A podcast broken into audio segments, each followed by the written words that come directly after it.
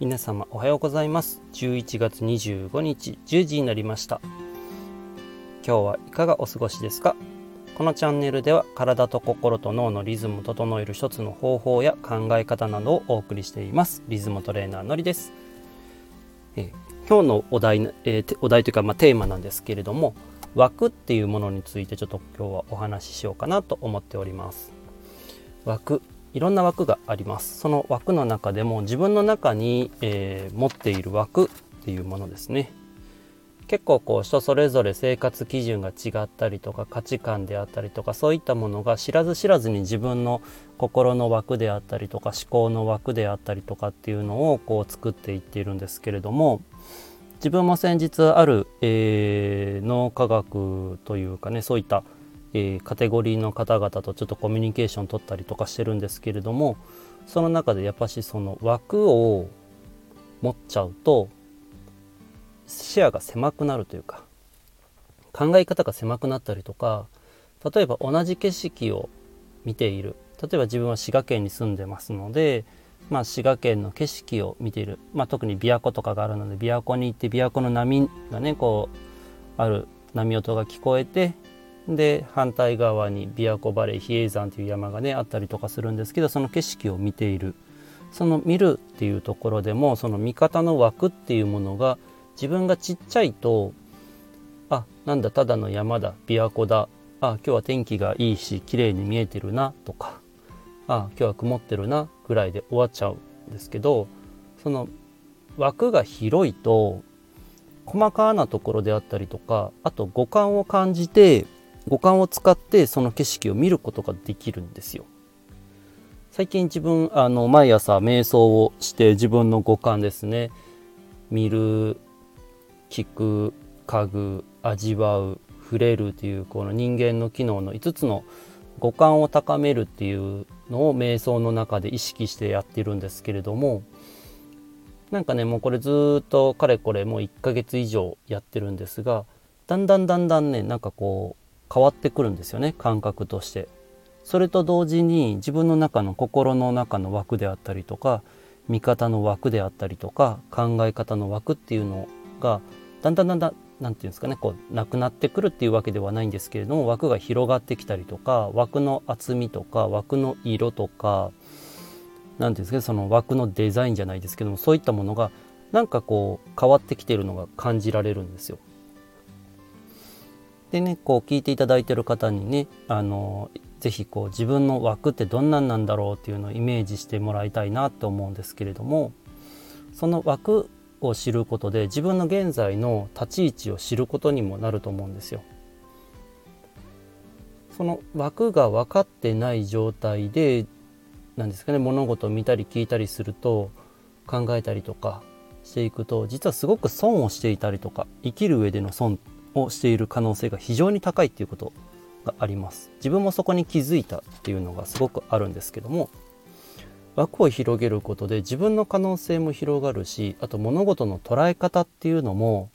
あの無駄な反応しなくなってくるんですね。いいことも悪いことも自分の生きる人生にとってこれは必要なことなのかな？不必要なことなのかなとか自分がそこに感情を入れた方がいいのかな？入れない方がいいのかなとかそういった判断が冷静にできるように瞬時にできるようになって考えることがあのできるようになってきます。まあ、今すぐできるっていうわけではないんですけれどもこれを時間をかけて少しずつ少しずつやっていくことでだんだんだんだんふとしたことであなんか違うぞっていうふうに分かってきます。で自分がその枠についてこうお話聞いた時に自分のことを知っている自分と自分のことを知らない自分とその知らないことすら知らない自分っていうんですかねなんかその3つうまくちょっと表現するの難しいんですけど3つあるんですよ。それの3つ目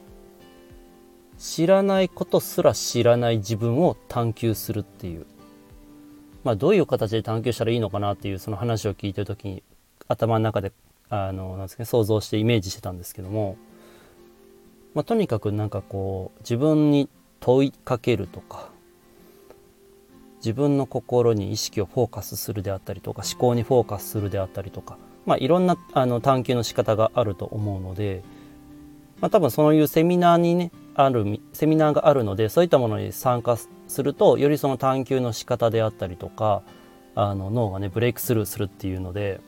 もう覚醒するって言われているんですけれどもなんかまあそこに参加するっていうのもすごくこう自分の人生においてのすごくプラスの価値もあることだろうしまあ自分の場合だったらそういう脳科学のこととか勉強したりとか自分でいろんなことを学んでそれを常にこうアウトプットするっていう習慣をつけているのでその中で自分なりのちょっとこう探求の仕方っていうのを模索しながら日々ねこう生活しています。なので皆さんも是非ねあの聞いていただいてる方も自分の枠って何だろうとかそれをあの例えば物の見方の枠であったりとか聞き方の枠であったりとか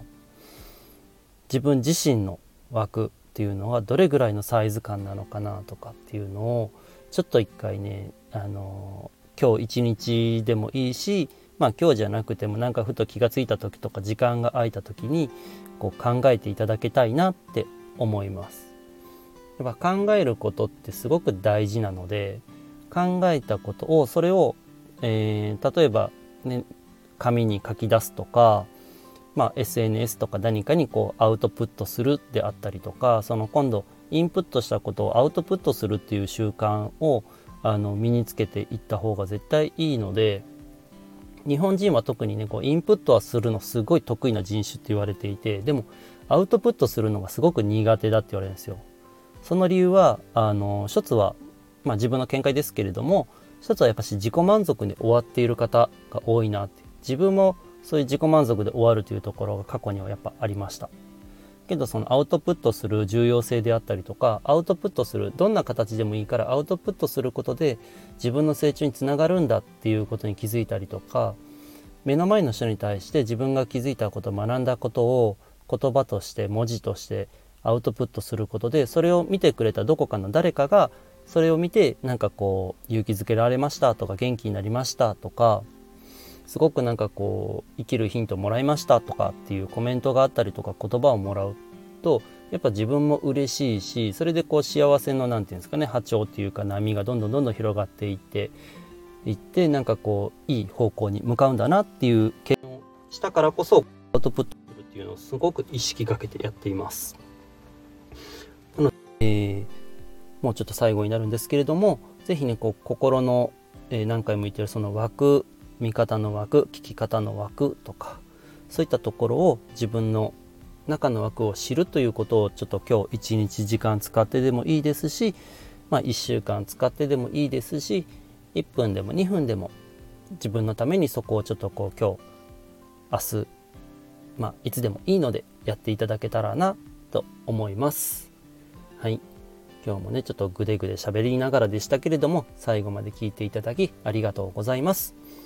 えー、ぜひね、ためになったな、いいなって思ったら、ぜひいいねしていただけたりとか、フォローしていただけると嬉しいですので、ぜひよろしくお願いいたします。それでは今日も一日、良い一日をお過ごしください。